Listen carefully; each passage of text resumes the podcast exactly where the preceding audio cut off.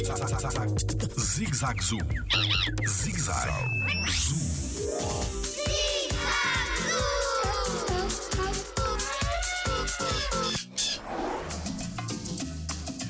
Como se processa a dispersão de sementes? Eh, Olá, o meu nome é Tiago Carrilho e sou biólogo no Jardim Zoológico.